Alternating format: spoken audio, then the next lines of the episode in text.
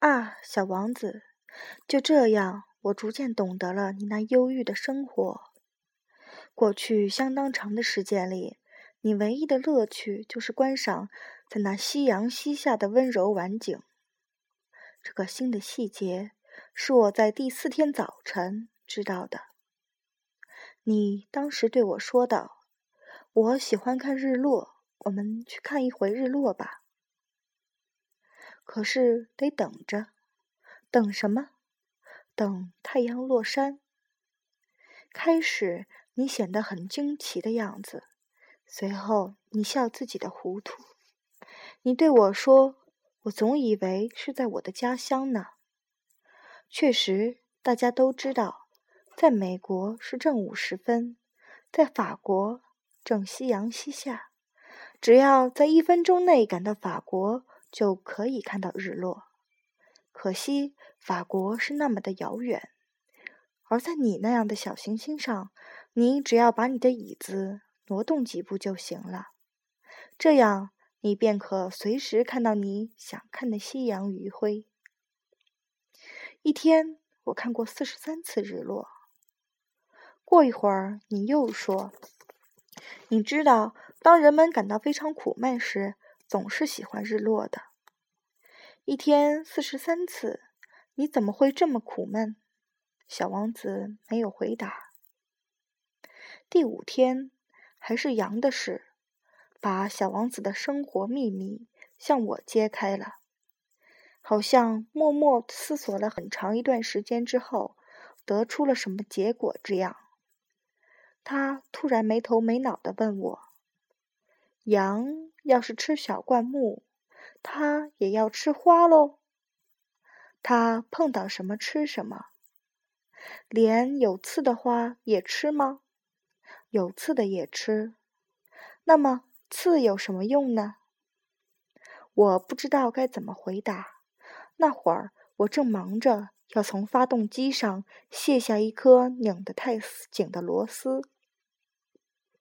我发现机器故障似乎很严重，饮水也快完了，担心可能发生最坏的情况，心里很着急。那么。刺有什么用呢？小王子一旦提出了这个问题，就从来不会放过。这个该死的螺丝使我很恼火，于是我就随口回答了他一句：“刺嘛，什么用都没有，这纯粹是花的恶劣表现。”哦，可是他沉默了一会儿之后，怀着不满的心情冲我说。我不信，花是弱小的、淳朴的，它们总是设法保护自己，以为有了刺就可以显出自己的厉害。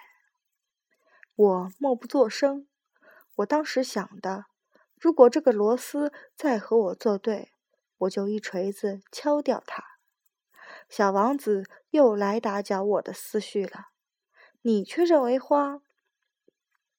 算了吧，算了吧，我什么也不认为，我是随便回答你的，我可有正经事儿要做。他惊讶的看着我，正经事？他瞅着我手里拿着锤子，手指沾满了油污，浮在一个在他看来丑不可言的机器上。你说话就和那些大人一样，这话。使我有点难堪，可是他又尖刻无情的说道：“你什么都分不清，你把什么都混在一起。”他着实非常恼火，晃动着脑袋，金黄色的头发随风颤动着。我到过一个星球，上面住着一个红脸先生，他从来没有闻过一朵花。他从来没有看到过一颗星星，他什么人也没有喜欢过，除了算账以外，他什么也没有做过。他整天同你一样，老是说：“我有正经事，我是个严肃的人。”这使他傲气十足。他简直不像是个人，他是个蘑菇。是个什么？是个蘑菇。小王子当时气得脸色发白。几百万年以来，花儿都在制造着刺；几百万年以来，羊仍然在吃花。要搞清楚为什么花儿费那么大劲儿给自己制造没有什么用的刺，这难道不是正经事？难道羊和花之间的战争不重要？这难道不比那个大胖子红脸先生的账目更重要？如果我认识一朵人世间唯一的花，只有我的星球上有它，别的地方都不存在。而一只小羊糊里糊涂就这样把它一下子毁掉了，这难道不重要？他的脸气得发红，然后又接着说道：“如果有人爱上了在这亿万颗星星中独一无二的一株花，当他看着这些星星的时候，这就足以使他感到幸福。他可以自言自语地说。”我的那朵花就在其中的一颗星星上，但是如果羊吃掉了这朵花，对他来说，好像所有的星星一下子全都熄灭了一样。这难道也不重要吗？他无法再说下去了，突然泣不成声。夜幕已经降临，我放下手中的工具，我把锤子。螺丝、饥渴、死亡，全都抛在脑后。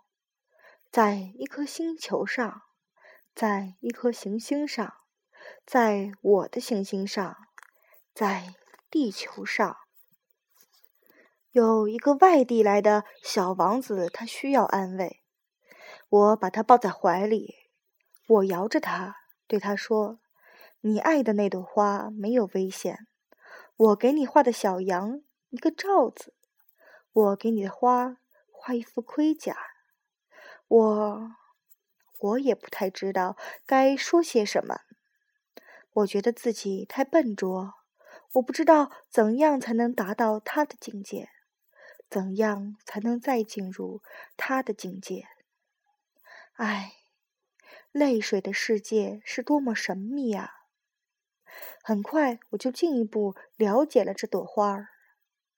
在小王子的星球上，过去一直都生长着一些只有一层花瓣的很简单的花。这些花非常小，一点儿也不占地方，从来也不会去打搅任何人。它们早晨在草丛中开放，晚上就凋谢了。不知从哪里来了一颗种子。忽然一天，这种子发了芽。小王子特别仔细地监视着这棵与众不同的小苗。这玩意说不定是一棵新的红面包树。但是这小苗不久就不再长了，而且开始孕育着一朵花。看到在这棵苗上长出了一个很大很大的花蕾。小王子感到，从这个花苞中一定会出现一个奇迹。然而，这朵花藏在他那绿茵茵的房间中，用了很长很长的时间来打扮自己。他精心选择着它将来的颜色，慢慢腾腾地装饰着，一片片地搭配着它的花瓣。他不愿像虞美人那样一出世就满脸褶皱，他要让自己带着光艳夺目的丽姿来到世间。是的，他是非常爱俏的。他用好些好些日子天仙般的梳妆打扮，然后在一天的早晨，恰好在太阳升起的时候，他开放了。他已经精细的做了那么长、那么长的准备工作，却打着哈欠说道：“我刚刚睡醒，真对不起。瞧我的头发，还是乱蓬蓬的。小王子这时候再也控制不住自己的爱慕心情。你是多么的美丽呀！花儿悠然自得地说：“是吧？我是与太阳同时出生的。”小王子看出了这花儿不太谦虚，可是它确实丽姿动人。他随后又说道：“现在该是吃早点的时候了吧？请你也想着给我准备一点。”小王子很有些不好意思，于是就拿着喷壶打来了一壶清清的凉水，浇灌着花儿。于是就这样，这朵花儿就以他那有点敏感多疑的虚荣心折磨着小王子。例如有一天，他向小王子讲起他身上长的四根刺。老虎让他张着爪子来吧。小王子顶了他一句：“在我这个星球上没有老虎，而且老虎是不会吃草的。”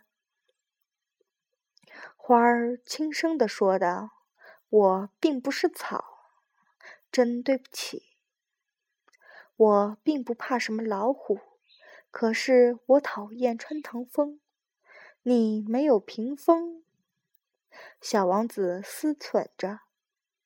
讨厌穿堂风，这对一株植物来说真不走运。这朵花真不大好伺候。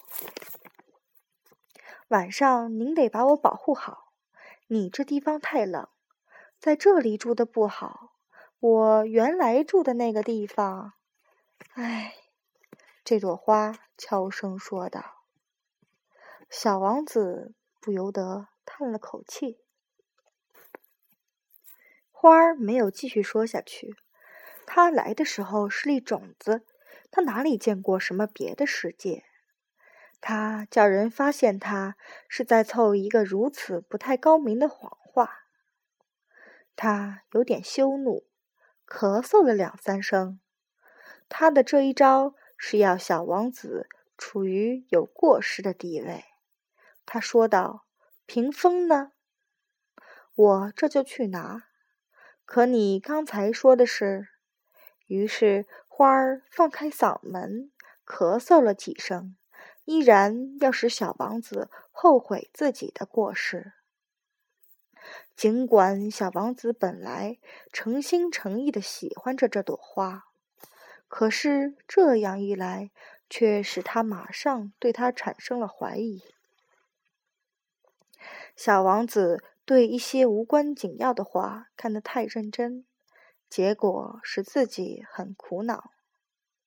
有一天，他告诉我说：“我不该听信他的话，绝不该听信那些花的话。看看花，闻闻它，就得到了。我的那朵花使我的星球芳香四溢，可是我不会享受它。”关于老虎爪子的事，本应该使我产生同情，却反而使我恼火。他还告诉我说，我那时候什么也不懂，我应该根据他的行为，而不是根据他的话来判断。他使我的生活芬芳多彩，我真不该离开他跑出来。我本应该猜出，在他那令人爱怜的花招后面所隐藏的温情。花是多么自相矛盾！我当时太年轻，还不懂得爱它。我想，小王子大概是利用一群候鸟迁徙的机会跑出来的。在他出发的那天早上。他把他的星球收拾得整整齐齐，把他上头的活火山打扫得干干净净。他有两个活火山，早上热早点很方便。他还有一座死火山，他也把它打扫得干干净净。他想，说不定它还会活动呢。打扫干净了，它们就可以慢慢的、有规律的燃烧，而不会突然爆发。火山爆发就像烟囱里的火焰一样。当然，在我们地球上，我们人太小，不能打扫火山，所以火山给我们带来很多很多麻烦。小王子还把剩下的最后几棵红面包树苗全拔了，他有点忧伤，他以为他再也不会回来了。这天。这些家常活使他感到特别亲切。当他最后一次浇花时，准备把它好好珍藏起来，他发觉自己要哭出来。再见了，他对花儿说道。可是花儿没有回答他。再见了，他又说了一遍。花儿咳嗽了一阵，但。并不是由于感冒，他终于对他说道：“我方才真蠢，请你原谅我。希望你能幸福。”花儿对他毫不抱怨，他感到很惊讶。他举着罩子，不知所措地伫立在那里。他不明白他为什么会这样温柔恬静。的确，我爱你。花儿对他说道：“但由于我的过错，你一点也没有理会。这丝毫不重要。不过，你也和我一样的蠢。希望你今后能幸福。把罩子放一边吧，我用不着它了。要是风来了怎么办？我的感冒并不那么重，夜晚的凉风对我倒是有好处。我。”是一枝花。要是有虫子野兽呢？我要是想认识蝴蝶，经不起三两只虫子是不行的。据说这是很美的，不然还有谁来看我呢？你就要到远处去了。至于说大动物，我并不怕，我有爪子。于是他天真的显露出他那四根刺。随后又说道：“别这么磨蹭了，真烦人。你既然决定离开这儿，那么快走吧。”他是怕小王子看见他在哭。他是一朵非常骄傲的花。在附近的宇宙中，还有三二五、三二六、三二七、三二八、三二九、三三零。等几颗小行星，他就开始访问这几颗星球，想在那里找点事干，并且学习学习。第一颗星球上住着一个国王，国王穿着用紫红色和白底黑花的毛皮做成的大礼服，坐在一个很简单却又十分威严的宝座上。当他看见小王子时，喊了起来：“啊，来了一个臣民！”小王子思量着，他从来也没有见过我，怎么会认识我呢？他哪里知道，在那些国王的眼里，世界是非常简单的，所有的人都是臣民。国王十分骄傲，因为他终于成了某个人的国王。他对小王子说道：“靠近些，好让我好好看着你。”小王子看看四周，想找个地方坐下来。可是整个星球被国王华丽的白底黑花皮袍占满了，他只好站在那里。但是因为疲倦了，他打起哈欠来。君王对他说。在一个国王面前打哈欠是违反礼节的，我禁止你打哈欠。”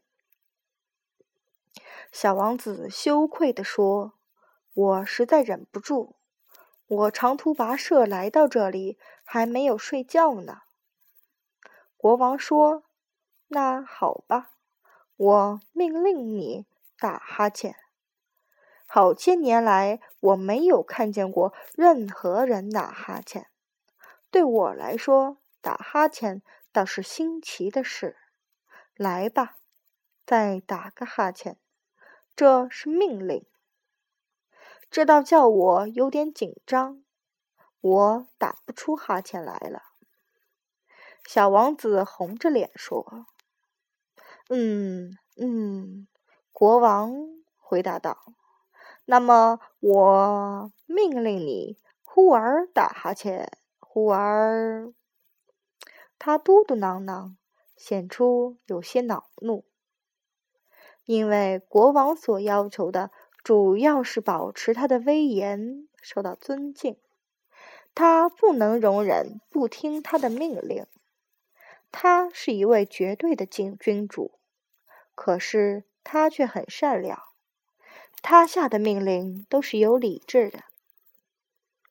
他常常说：“如果我叫一位将军变成一只海鸟，而这位将军不服从我的命令，那么这就不是将军的过错，而是我的过错。”小王子腼腆的试探道：“我可以坐下吗？”“我命令你坐下。”国王一边回答，一边庄重地把他那白底黑花皮袍大襟挪动了一下。可是小王子感到很奇怪：这么小的行星，国王他对什么进行统治呢？他对国王说：“陛下，请原谅，我想请问您。”国王急忙抢着说道：“我命令你问我，陛下，您统治什么呢？”国王非常简单明了地说：“我统治一切，一切。”国王轻轻地用手指指着他的行星和其他的行星，以及所有的星星。小王子说：“统治这一切。”统治这一切。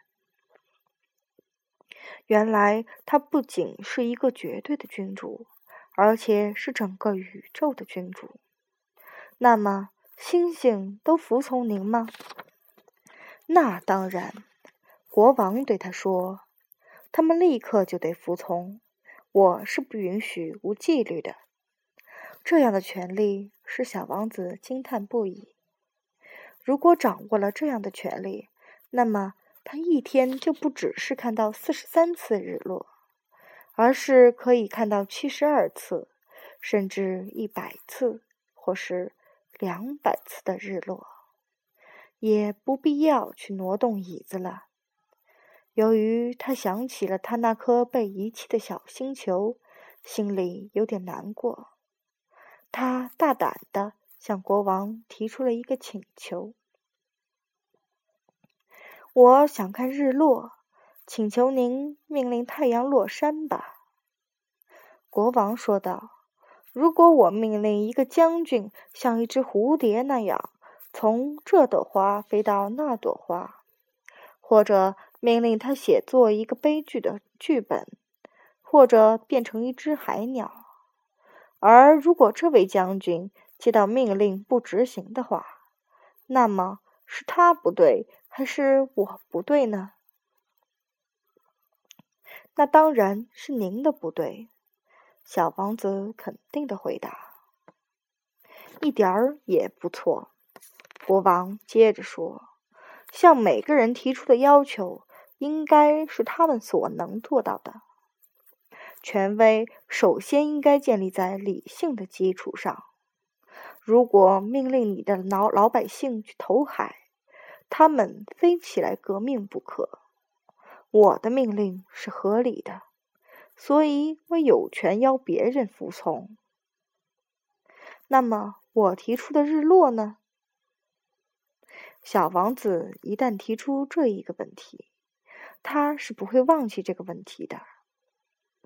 日落嘛，你会看到的。